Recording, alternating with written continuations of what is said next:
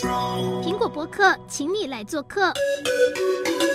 苹果播客，请你来做客。嗨，大家好，我是麒麟。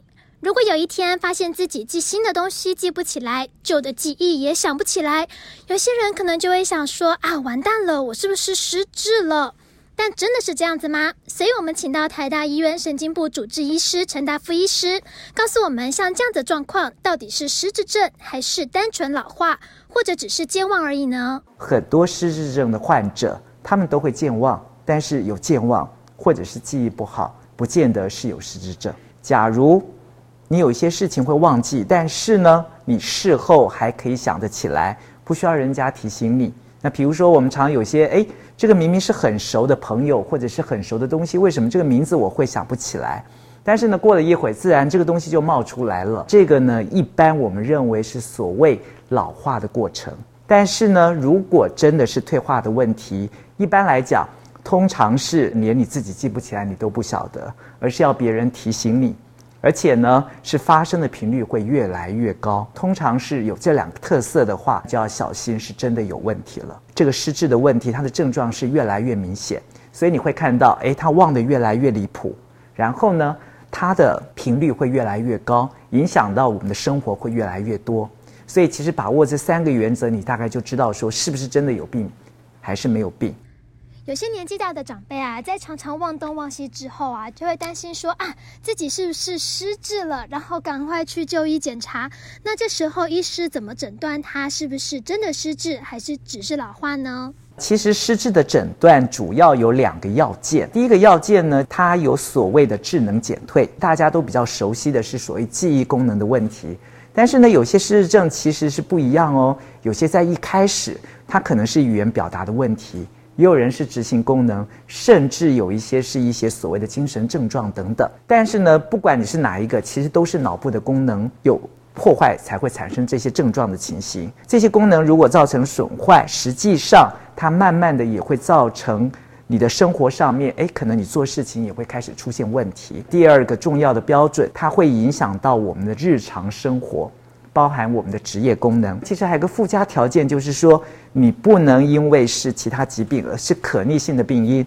所以我们常笑说，哎，有些人躺在加护病房，还要照会我们医师去诊断有没有失智，哎，这个我们就拒绝哦，因为他这个疾病处理好了，他可能人就比较清醒了。那我有个问题，人为什么会失智呢？什么原因导致失智？目前造成失智最常见的原因呢，大概有两大类。一大类是所谓退化性的病因，其中大家最熟悉的阿兹海默症，大概就占了所有失智症的六成左右。像巴金森或者是路易体失智症或额颞失智症，只有大概百分之五到百分之十的。比例而已。第二大类呢，是所谓的血管性失智症，就是有一些脑血管病变的原因所造成的一个智能减退的现象，这个大概占了两成左右。当然还有很多很多的原因，有人脑部受伤，有人营养缺乏，甚至脑部的一些发炎疾病或内分泌的问题，都可能可以造成失智的状态，占的比例可能不到百分之五。不过呢，这其中这不到百分之五的病人，因为他可能有一些原因是可以控制的。所以我们在诊断上面，我们反而希望病人他是属于这些病因，他还有机会可以进步。如果你是退化或血管型，其实他进步的机会可能就不大，而且通常都是慢慢慢慢的一步一步的往下走。相信大家都曾经看过讲述失智症患者心路历程的电影，比如说主角是一个什么都会的人，但却罹患失智症，然后呢，他的记忆就随风飞逝，甚至生活逐渐失能，整个过程是相当漫长而且令人心酸的。所以，我们来想请教一下医师了，可以告诉我们失智症的病程吗？我们以最常见的阿兹海默症的例子来说，在很早期的阿兹海默症的病人，他比较难形成新的记忆，近的事情也比较容易会忘记。但是呢，旧的事情还好，你只会看到他可能记忆不太好，但是呢，日常生活大致上还不会有太大的问题。比如说到中度的时候呢，你会觉得他穿得怪怪的，扣子也扣得不是很好，甚至夏天了，他可能还是穿得很多，冬天穿得很少。家事呢，简单的可能还会做。但是比较复杂一点，可能盐巴加多或忘了加，甚至呢，味道也没有像以前那么好，也会开始出现所谓的精神行为症状。他会怀疑别人把他东西偷走了，甚至别人要害他等等。如果到了所谓后期，几乎所有的功能都需要人家帮忙，包含讲话、日常生活，甚至到最后呢，已经是一个卧床的状态。这个病程呢，其实每个疾病不太一样。同样是阿兹海默症，平均是十年左右，但是呢，也有人几年就坏得很快。但是也有我有病患到现在二十几年，大概还在轻度到中度的也有。像很多疾病啊，就是会有所谓的危险因子。失智症它有所谓的危险因子或者是高风险族群吗？不管你是哪一个类型的失智症，最强最多的其实就是年龄。年纪越大，得到失智的机会就会越高。可能八十五岁到九十岁左右，大概三个人至少就一个人是失智症。又以女性。比男性更容易得到失智症。其他的危险因子呢，当然也有。中风其实最常见的危险因子就是所谓血管性的一些危险因子，就是大家所熟悉的三高：高血压、高血脂、高血糖。大部分的失智，九成以上都是属于退化或血管型的问题。这些东西都是日积月累慢慢产生的。除非我们今天有办法说你要换一个脑袋，或让你的脑细胞再生。不然呢？其实，如果你发现你的脑细胞被破坏，一直到进展到失智的阶段，实际上呢，你已经很难让它再变聪明。那失智症它有没有办法治疗呢？或者说延缓它发生的时间，又或者减轻严重的程度？目前有的大概都是一些所谓保守治疗。在药物方面，我们大概针对于退化型或血管型的失智症，我们大概只能让它减退的速度变慢而已，目前还是一个没有办法真的让它痊愈的疾病类型。就唯一可能可以变好的，只有我刚才提的不到百分之五那些比较特殊的原因，比如说它是内分泌失调，它是感染。或者是它是营养缺乏，如果你及时给它补充的话，还有可能可以把脑细胞救得回来。家里面的人如果是罹患了失智症的话，其实对整个家庭来讲也都是一个很大的冲击。家人这边有没有什么可以做的？有一点是必须非常重要的，就是你要有做好心理准备，你要去了解他的病况可能是什么样子。他可能发生什么症状，你才能去做很好的一个处理。那我举个例子，很多病人都是记忆不好，对不对？所以呢，常常病人会忘记吃药。那你应该是想办法让他该吃药的时候要吃药。所以你可以准备药盒，你可以提醒他吃药。但是你不要徒劳无功的一直在很生气的跟他说你要记得吃药这件事情。比如说有精神行为症状，很多也是因为他对于外在环境可能有一些错误的认识。那实际上。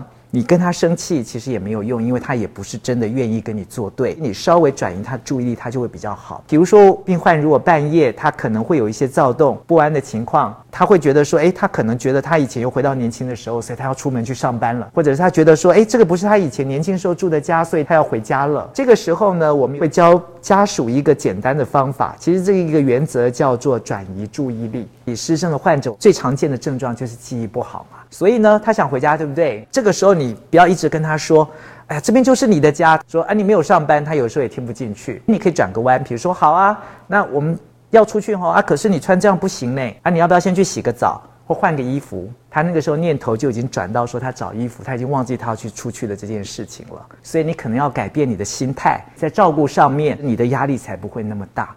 人活着就躲不了老化跟退化的命运，失智症有没有办法可以预防呢？很多。退化性的疾病，他们有所谓先天的因子，有后天的环境。那先天的因子就是说，你可能有某一些基因，它的表现比较强的话，你可能就会得到阿兹海默症，或得到帕金森氏症，甚至更强的，你就是所谓的家族遗传性的病例。后天环境呢，它就是会影响到你这些病况，它的一个发病的一个快慢，两个交互的作用，然后让你决定说，你今天是六十五岁以后才得到失智症。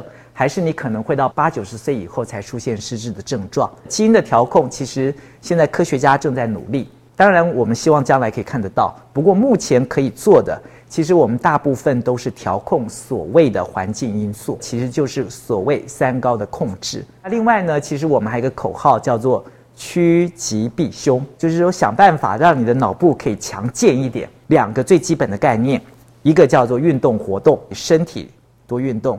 脑袋呢要多动，促进脑部的一些我们所谓的营养分子。第二个呢，其实是饮食的调控，均衡的饮食是最重要的。其实失智它的确是有很多一些致病的原因。所以今天你可能不是单做一项你就可以变得好，除非你知道说我现在身体就是哪一些比较缺。所以其实是一个均衡跟一个补足的概念，我们预防就应该要及时。所以你不要想说，哎，我今天退休了，我才要来做失智的预防，那个可能已经来不及了。可能你今天四五十岁就要开始要注注意你的身体，注意你脑部的健康功能，那这样子将来才可能让失智不会让那么早来找上你。接下来是名医快问快答时间喽，我们搜集了大家最常问或者是最奇怪的问题，要来考考医师。第一个问题，家人疑似有失智症，但他不愿就医，该怎么办？这个我想许多家庭都会遇到的，就是病人没有病识感。这个时候，医师建议大家可以怎么做呢？呃，这是一个蛮难处理的问题，因为老实说，它并不属于真的一个精神疾病，所以我们没有办法强制就医。所以有的时候我们会有一些，或者是说家人有一些小技巧，最常使用的就是他们会跟他说：“哎，我们来检查一下身体。”第二题是有人提问，直系血亲有失智症，我老了会不会也有失智症？其实失智症真的有所谓家族遗传性的比例，真没有真的那么高。比如说我们最常见的阿兹海默症，其实大概还不到百分之五。特别是说，如果您的家属都是六十五岁以后才发生的，那其实呢，它有家族遗传性的比例是非常低。那我们就不会建议说要做所谓的基因的筛检。